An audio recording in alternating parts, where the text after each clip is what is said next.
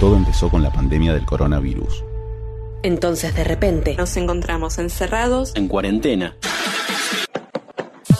Pero los locutores nos sentimos en casa. porque al igual que en el estudio, Nuestro lugar creativo un par de reuniones virtuales, una tormenta de ideas y listo. Un locutor por día. Un contenido literario. abierto para cualquier locutor, Entre cuatro paredes, te contamos.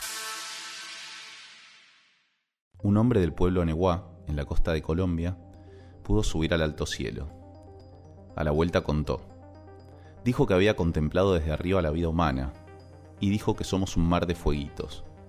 El mundo es eso, reveló. Un montón de gente, un mar de fueguitos. Cada persona brilla con luz propia entre todas las demás.